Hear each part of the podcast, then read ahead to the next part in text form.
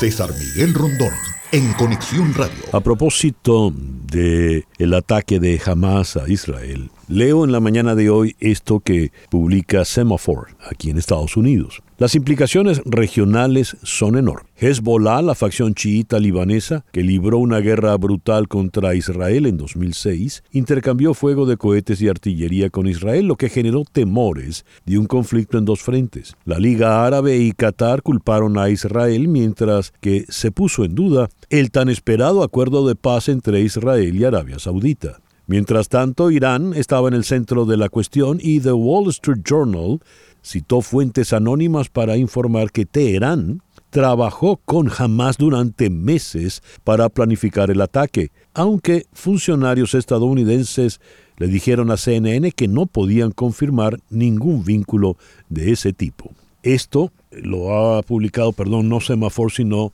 el Washington Post. Y los precios del petróleo han subido más del 5%, impulsado por temores de esta inestabilidad en el Medio Oriente. Sirva esto como antesala para entrar en nuestro foro en la mañana de hoy. En Buenos Aires está eh, Kevin Ari Levin, sociólogo, profesor universitario especializado en temas del Medio Oriente y sobre todo de Israel. Kevin, muy buenos días, muchas gracias por sumarte a nuestro programa en esta mañana. Buen día, César Miguel, un gusto hablar con usted siempre, a pesar de las circunstancias a pesar de las circunstancias. Y aquí en Miami está el analista internacional, también especialista en temas de Israel y el Medio Oriente, Aaron Glatz. Aaron, muy buenos días, muchísimas gracias por eh, atender esta invitación. Shalom, un gusto saludarte César y un gusto por eh, eh, tenerme presente estos días tan especiales para el Estado de Israel y para el mundo todo. Vamos a comenzar entonces con Kevin. Ocurrió el ataque salvaje ataque el día sábado. ¿Qué viene ahora, Kevin? Bueno, Netanyahu no fue ambiguo en este sentido, eh, se expresó ante toda la nación israelí eh, a poco tiempo de que supimos sobre el ataque y sus consecuencias, diciendo Israel está en guerra, esto no es un operativo, no es lo que ustedes vieron los últimos años, esto es una guerra y el enemigo va a pagar caro por la sangre israelí derramada exactamente la forma en la cual tiene lugar esa guerra, ya están viendo.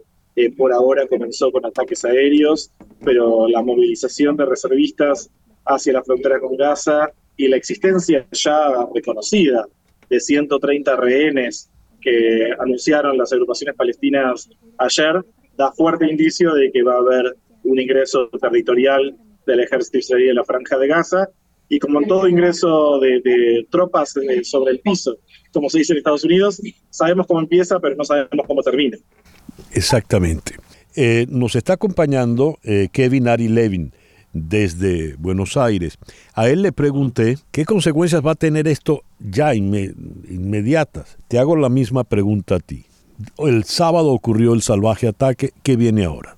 Ahora viene el Estado de Israel, bueno, hace minutos se acaba de confirmar, yo acabo de salir del aire de mi programa, eh, se acaba de confirmar que ya Israel tiene control absoluto sobre los territorios, eh, prácticamente quedan uno o dos focos muy pequeños de estos terroristas que lograron infiltrarse en el territorio israelí y viene la contraofensiva. El Estado de Israel está trabajando, las fuerzas de defensa de Israel eh, fuertemente eh, dirigidas y armadas ahora.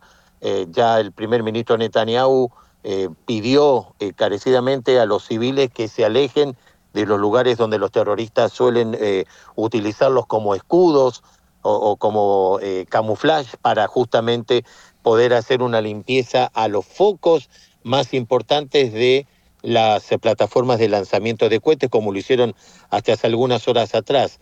Viene la contraofensiva de, de Israel y erradicar definitivamente estos focos terroristas asesinos que han hecho este desastre. Inclusive algunos ya lo califican como más sangrientos y terribles que el mismo ISIS, cuando hacía estas decapitaciones y estos horrores que hicieron a otros seres humanos. Así que viene eh, un par de horas, un par de días quizá eh, muy fuertes en este sentido, César. Contextualicemos el ataque en el panorama mundial tenemos que se ha especulado que Irán ha financiado, asesorado y ha apoyado desde hace mucho tiempo la planificación de este ataque. Irán eh, es socio muy importante, eh, si no de manera abierta, pero lo es en la práctica, de Rusia en el contexto de la guerra en Ucrania. Y, por supuesto, esta es una guerra de Rusia contra la OTAN y los Estados Unidos. Si hacemos la sumatoria de todos estos elementos, ¿qué nos queda? Le pregunto en primer lugar a Kevin Ari Levin en Buenos Aires. Eh, genera un escenario complicado. Hoy los conflictos en la región están fuertemente encadenados y hay acá un riesgo de dominó. Creo que Israel está afrontando esto eh, sin ignorar ni por un momento las consecuencias regionales y quién está atrás de Hamas.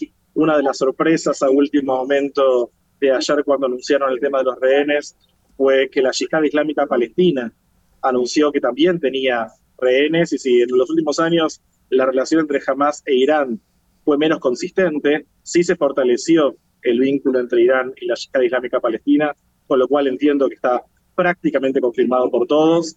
En la jerga, en el discurso oficial iraní, dijeron que ellos no están involucrados en el operativo, pero que lo apoyan como una forma de resistencia contra la entidad sionista, pero me parece que en este sentido no hay dudas de, las consecuencias regionales.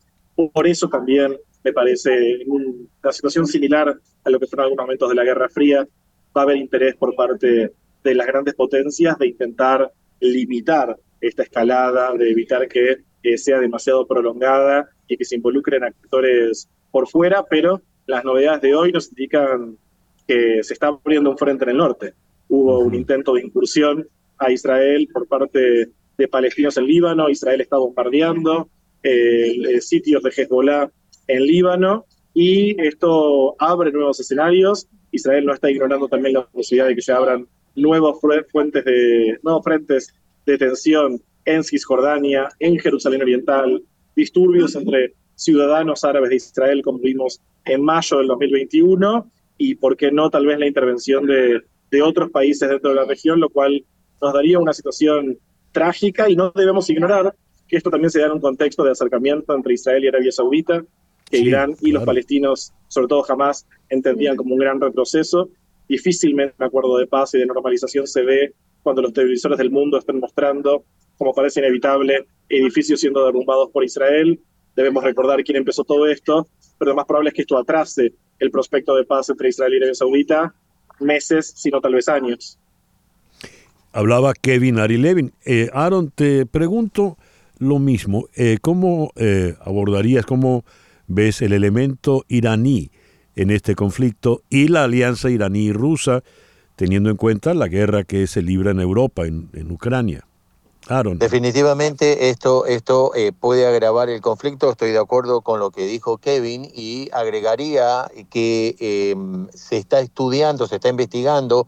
Eh, esto nunca ocurrió en Israel en los 75 años de independencia, más allá de las guerras puntuales eh, del 67, del 73 en Yom Kippur, que justamente se cumplían el sábado eh, los 50 años y un día, eh, aprovecharon esta circunstancia, esta fecha, que se está comentando, se está estudiando, se está investigando y hasta que no haya una voz oficial, que hubo un hackeo por parte del régimen iraní o de los mismos rusos que hayan hackeado porque simultáneamente que hayan ingresado, que hayan invadido estos eh, cientos de milicianos asesinos del grupo terrorista Hamas a Israel. Nunca se había visto eh, en ocasiones anteriores un mosquito, un, zancudo salía volando de, la, de la franja o de, o de, la, de la valla y automáticamente había eh, cinco aviones volando en ese territorio para repelerlo. Es decir, indudablemente que hay una convulsión en este sentido. Israel está preparado y a esta hora, después de la reunión de gabinete del primer ministro Netanyahu con eh, tanto Benny Gantz, con Galán, con toda la oposición, a seguir adelante, el rescatar primero la tranquilidad, la seguridad en todo el territorio israelí y segundo, eh, avanzar, terminar con esta plaga asesina eh, de una vez por todas para que no quede ningún foco encendido de lo que puede ser otro, otro ataque. Indudablemente que la comunidad internacional tiene que estar muy atento a esto, Estados Unidos, Europa, y muchos países han reaccionado y especialmente eh, hacer un llamado a, las Naciones Unidas para que una vez por todas se, termine eh, e, este, flagelo que em, el mismo primer ministro Netanyahu denunció eh, durante muchas reuniones de las Naciones Unidas, esta hipocresía lamentable que ocurre en las Naciones Unidas cuando siguen hostigando al Estado de Israel en todas las reuniones que hay y no castigan o, perjudican a, Israel en vez de hacerlo a los que lo atacan al Estado de Israel. Aaron, dijiste una frase que me llamó la atención. No pasaba un mosquito la valla de Gaza sin que hubiesen ya cinco aviones encima. ¿Qué ocurrió en esta oportunidad? ¿Qué ocurrió en esta oportunidad? Bueno, lo que, lo que se comenta eh, de acuerdo a eh, no oficiales, te voy hablando extraoficialmente, que hubo un apagón simultáneo de todos los sistemas de seguridad, porque no se puede admitir en los servicios de inteligencia de Israel eh, que haya ocurrido esto en, fracción de minutos, que hayan atacado eh, por mar, por tierra y con los ala delta, más los 5.000 cohetes que supuestamente tenían preparados. Nunca ocurrió en la historia de los Estados Unidos. Entonces se está investigando qué fue lo que provocó que ninguno de los sistemas de alarma o de inteligencia israelí hayan reaccionado de esta manera. Vamos a ver qué dicen las investigaciones y obviamente pagarán con, con creces los errores que se hayan cometido en ese sentido, ¿no? Sí. Estamos acercándonos al final de esta conversación. Quiero eh, preguntarle a Kevin Ari Levin en Buenos Aires lo siguiente. Eh, se habla de los palestinos, pero una cosa es el pueblo palestino y otra cosa es Hamas, que es una organización evidentemente terrorista que atacó a civiles israelíes. El ataque de vuelta va a afectar a los civiles palestinos, evidentemente. La franja de Gaza, para los que no conocen el mapa, es una zona que está aislada del resto de, de los territorios palestinos. Es como una isla en la tierra que tiene, tiene costa, por supuesto. ¿Qué va a pasar con la franja de Gaza? ¿Qué va a pasar con el pueblo palestino en esa... No hablo ya de jamás, porque si en una zona tan pequeña, las racias que está lanzando la FDI en este momento son, son fuertes, ¿no? Tu opinión, Kevin, por favor. Sí, te agradezco por la pregunta, porque creo que esto es eh, lo más difícil que vamos a ver en los próximos días. Eh, frente a todos los indicios y la presencia de civiles israelíes, yo pienso que también la humillación de los primeros momentos de esta guerra va a ser compensada por la contundencia de la respuesta israelí. Seguramente veamos imágenes fuertes, imágenes que nos van a conmover, eh, imágenes que es humano compadecerse.